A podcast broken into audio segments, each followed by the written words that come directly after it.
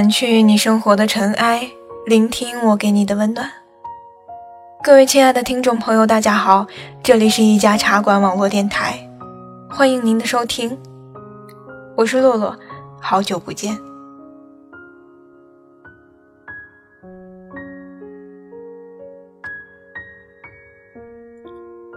这段时间电脑出了故障，修来修去，折腾了很久，还是没有好。他跟了我五年，大概是累了。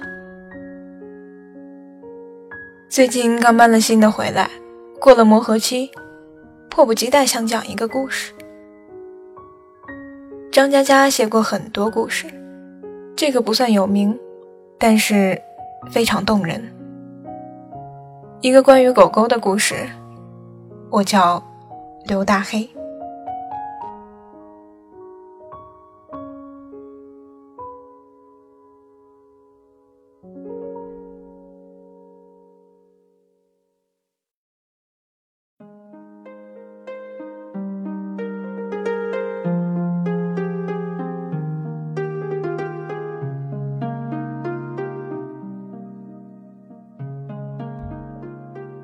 我们常说要哭，老子也得滚回家再哭，因为你看，累的繁体字以前人们这么写，因为累，就是一条在家里躲雨的落水狗。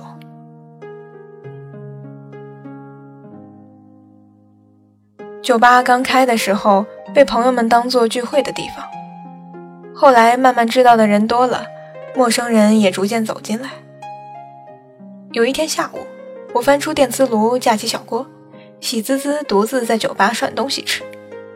五点多，有个女孩迟疑的迈进来，我给她一杯水，继续吃。女孩说：“我能吃吗？”我警惕的保护住火锅，不能，这是我自己吃的。女孩说：“那你卖给我点儿。”我说：“你一个人来的？”女孩说：“是的。”我说：“这盘羊肉给你。”女孩说：“但我有男朋友。”我说：“把羊肉还给我。”女孩说：“已经不是男朋友了。”我说：“这盘蘑菇给你。”女孩说：“ 现在是我老公。”我说：“大爷的，蘑菇还给我！”处于原则，火锅太好吃，我无法分享。替他想办法弄了盘意大利面，他默默吃完说：“你好，听说这个酒吧你是为自己小狗开的？”我点点头说：“是的。”女孩说：“那梅西呢？”我说：“洗澡去了。”女孩说：“我也有条狗，叫刘大黑。”我一惊，狗也可以有姓？听起来梅西可以改名叫张春花。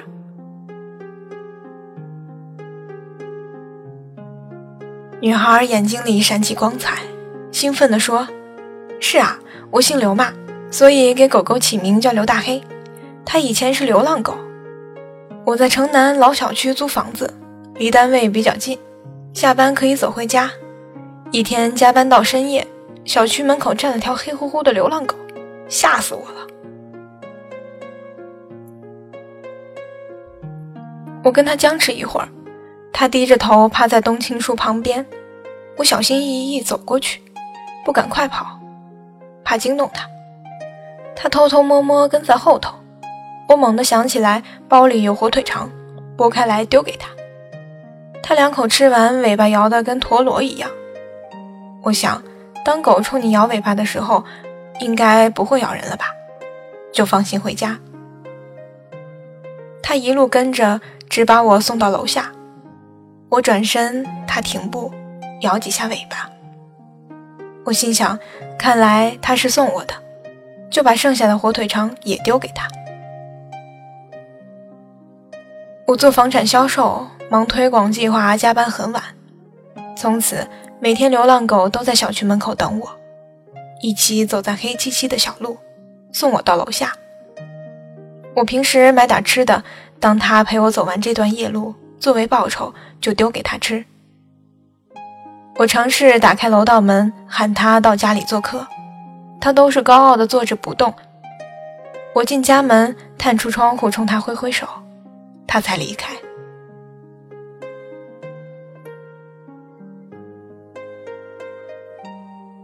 有天，我发现大黑不在小区门口，我四顾看看，不见他的影子，于是我尝试着大喊：“大黑，大黑！”这是我临时乱起的名字，因为我总不能喊“喂，蠢货狗子，你在哪儿呢？”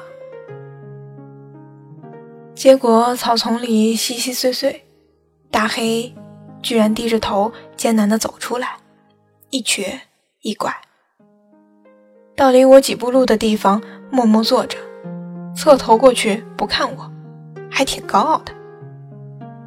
我心想，结伴十几次了。应该能对我亲近点吧，壮胆上前蹲下，摸摸他的头。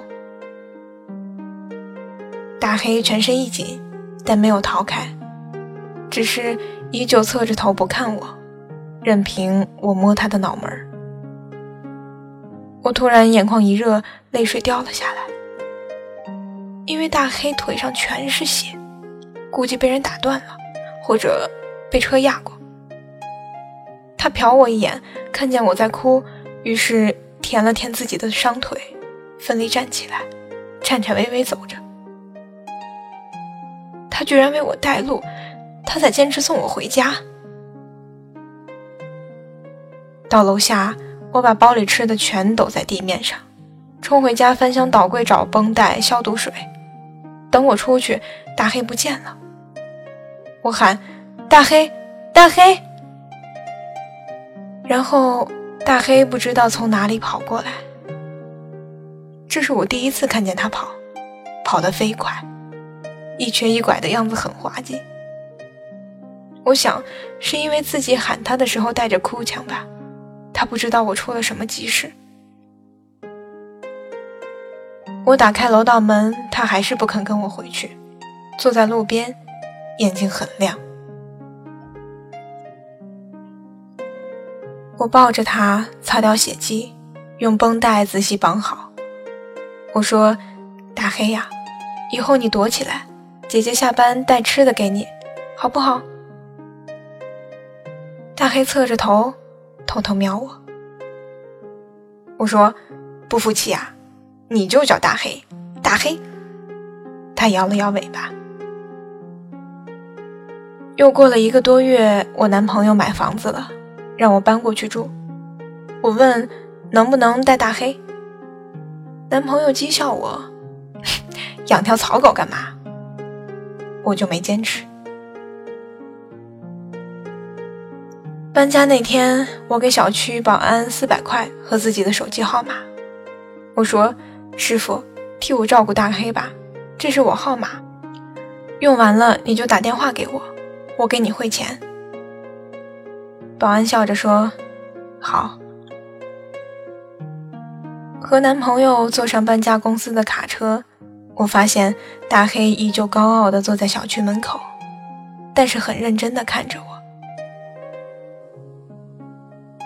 我的新家在郊区，之前和男朋友商量买个小点的公寓，一是经济压力小，二是大家上班方便。再说了，如果买郊区那一套。一百六十平的，我们两人工资加起来，去掉房贷，每月只剩两千不到。我其实不介意租房子住，何必贷款把我们的生活搞得很紧迫？我男朋友不肯，说一次到位。我没坚持，觉得他也没错，奔着结婚去。搬到郊区，我上班要公交转地铁，再转公交。花掉一个半小时，不过我还是觉得很幸福。直到他说要把他母亲从安徽老家接过来，我才知道他为什么留了个房间一直空着。不过孝顺永远无法责怪，他父母许久前离婚，妈妈拉扯他长大。我说好啊，我同意。他妈妈来我家之后，虽然有些小磕碰，但每家每户都逃不开这些。他妈妈是退休教师，很节俭。我们中午不在家吃，他自己经常只买豆芽凑合。可给我们准备的早饭、晚饭永远都很丰盛。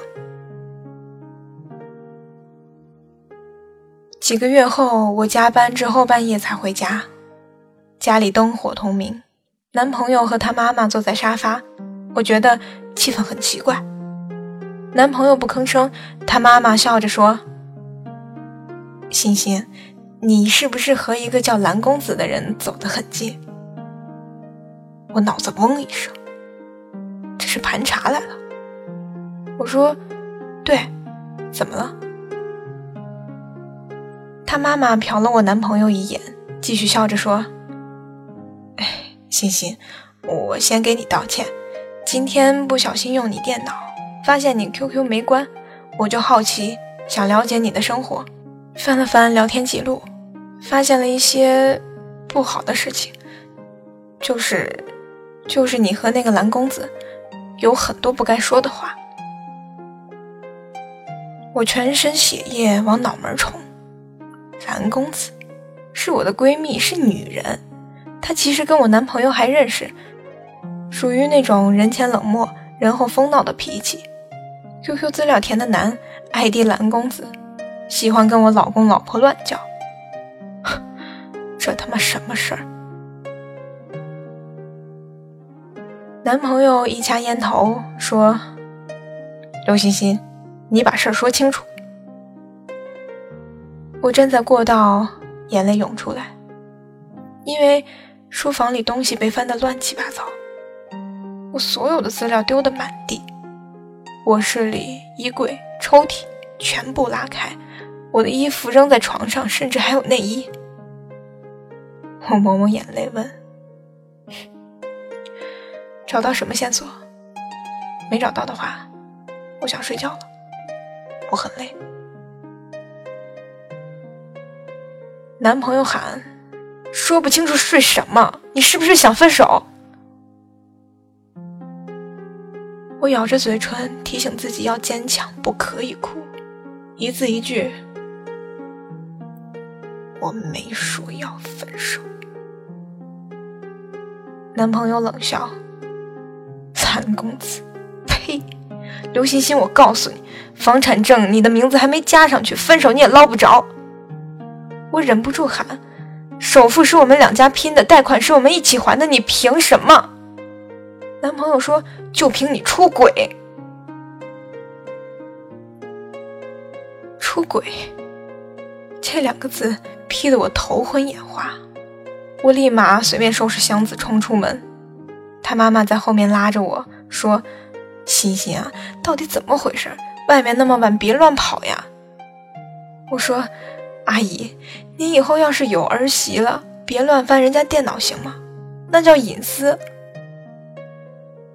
男朋友在里面砸杯子，吼着：“让他滚！”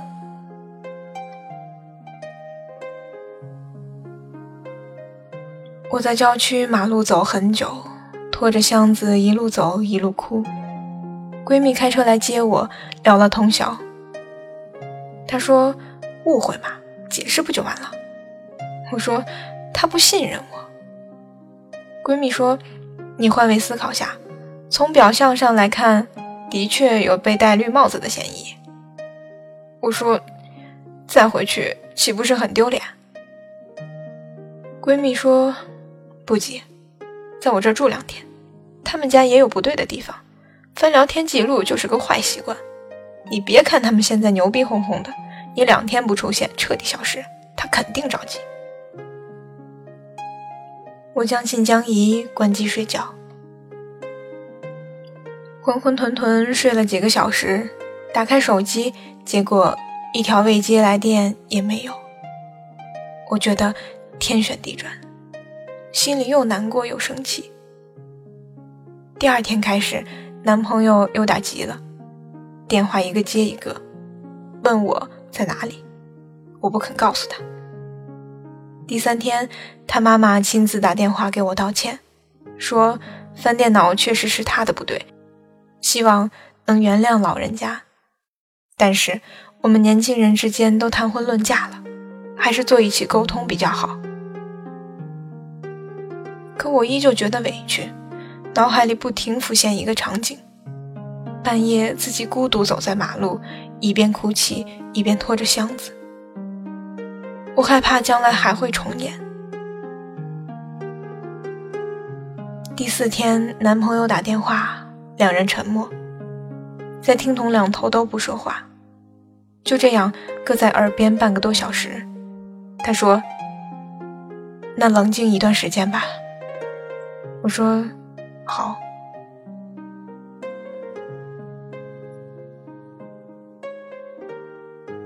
半个月后，我本来想上班，结果迷迷糊糊走到以前租的小区。保安看见我打招呼：“嘿，刘小姐，好久不见啦！”我突然想起来，急切地问：“大黑呢？”保安笑嘻嘻地说：“哎，没事儿，他现在是小区接送员，只要老人小孩回小区，他就负责从小区门口送到家。大家也乐得给他点吃的，都挺喜欢他。你看，一条狗现在都能勤劳致富了。”我刚看到，好像吴大妈买菜回来，估计大黑又去送她了。听到大黑变成小区明星，所有人都爱他，我心里有点失落。跟保安也没啥好聊的，就走了。没走几步，听见保安喊：“大黑！”我转身看，大黑啪嗒啪嗒从拐角跑出来，突然一怔。张大嘴，呆呆看着我，眼睛里露出惊喜。我相信他是笑着的呀，因为这是他笑着的表情呀。我蹲下来，招手，大黑。大黑低头，吭哧吭哧走近我，第一次用头蹭我的手。我说：“大黑，你还好吗？”大黑用头蹭蹭我，我站起来说：“大黑，姐姐下次再来看你。”保安说：“大黑回来，姐姐要走了。”大黑摇摇尾巴，我走一步，他就跟着走一步，然后走出了小区。我不敢走了，停下来喊：“大黑，回去！”他不肯，贴上来用头蹭我。我眼泪差点掉下来，说：“大黑，现在姐姐也没有家了，你回去好不好？”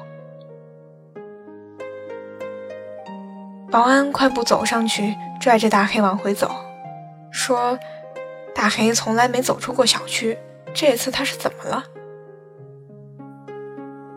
我不知道该往哪里走，昏头昏脑走到广场，坐在长椅发呆，手机响了。一个陌生号码，接通，是保安。姑娘，我把大黑关在保安室里，他不停狂叫，疯狂扒门，我拗不过，就打开门，他立刻跟一支箭一样窜了出去，转眼就看不见了。我估摸着他想找你。狗一辈子就认一个主人，要是方便，姑娘，你就带着它吧。我放下电话，站起来，四下张望，喊：“大黑，大黑！”然后广场一个角落钻出来一条黑狗，很矜持地走到我身边，熟门熟路趴下来，把头搁在我脚面。我摸摸他的头，眼泪掉在他脑门上。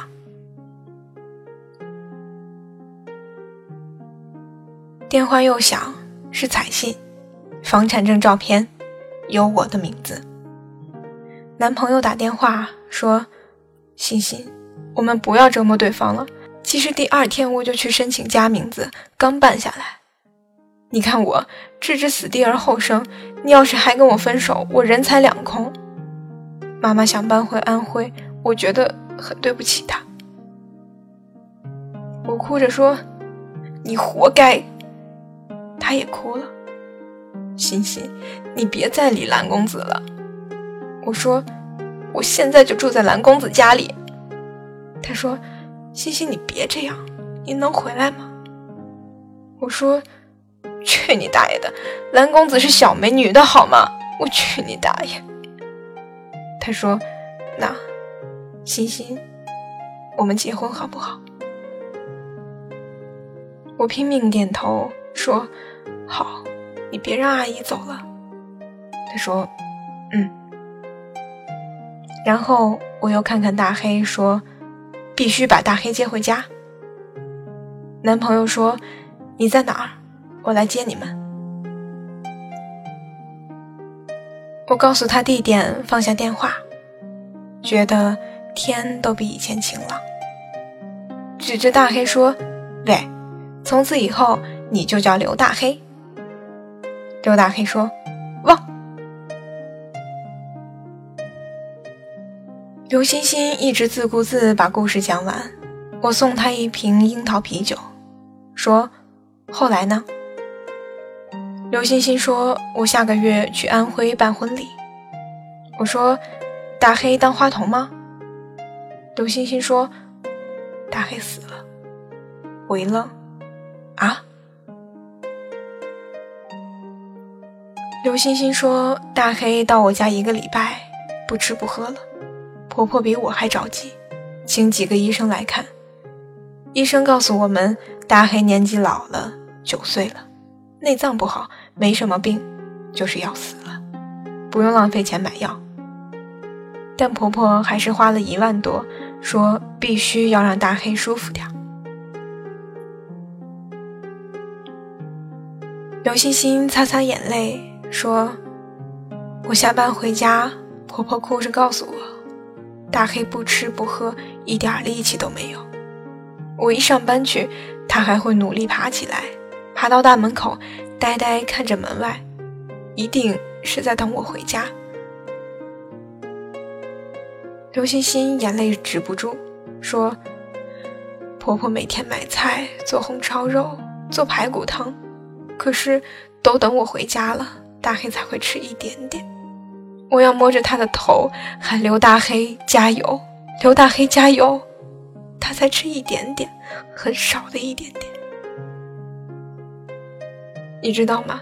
后来我请了几天假陪着大黑，他就死在我旁边，把手搁在我手里，舔了舔我的手心，然后眼睛看着我，好像在说：“我要走了，你别难过。”刘欣欣放下酒瓶说。我现在回想，大黑那天为什么追我？为什么在保安室里发疯？为什么跑那么远来找我？是不是他知道自己快死了，所以一定要再陪陪我呢？我送他一张卡片，上面写着：“我希望和你在一起，如果不可以，那我就在你看不见的地方，永远陪着你。”刘欣欣说：“谢谢你，我喜欢梅西，你要替我告诉他。”我点点头。他前脚走，店长后脚冲出来喊：“老板，你个狗逼，又送酒，本店越来越接近倒闭了。”我说：“没啊，人家有给东西，你看。”欣欣送我一张照片，是他的全家福。男孩、女孩抱着一条大黑狗，老太太笑得合不拢嘴。照片反面有行清秀的字迹：“一家人。”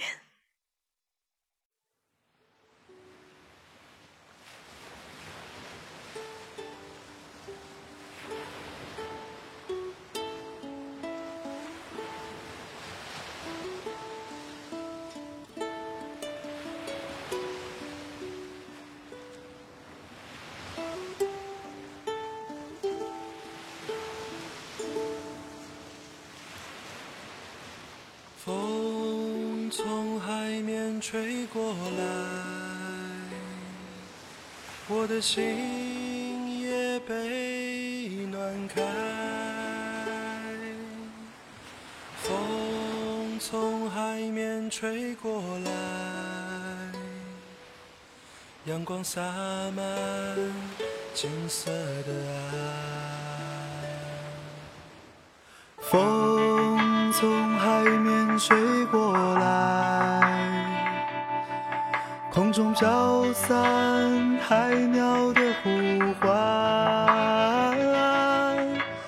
风从海面吹过来，掸去你生活的尘埃，聆听我给你的温暖。这里依旧是一家茶馆网络电台，本期节目到这里就结束了，感谢收听。新浪微博搜索“阳光下的洛姑娘”，告诉我你的故事。下期节目再见啦！我是洛洛，你知道我在等你吗？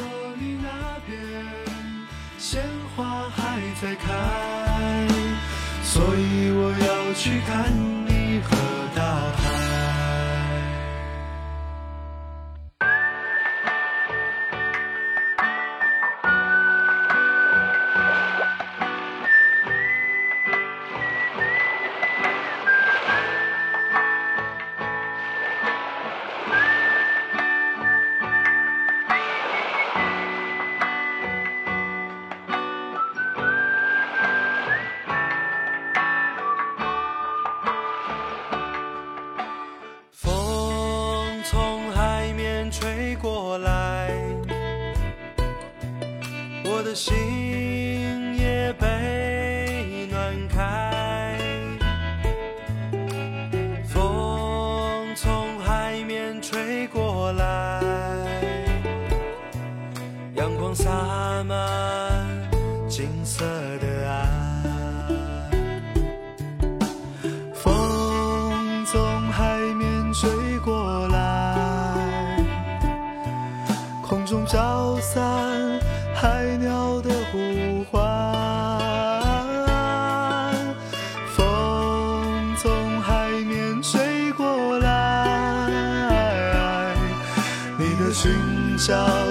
风中摇摆。你说你在北方等着我到来。所以我背上行囊就离开。你说你那边鲜花还在开，所以我要去看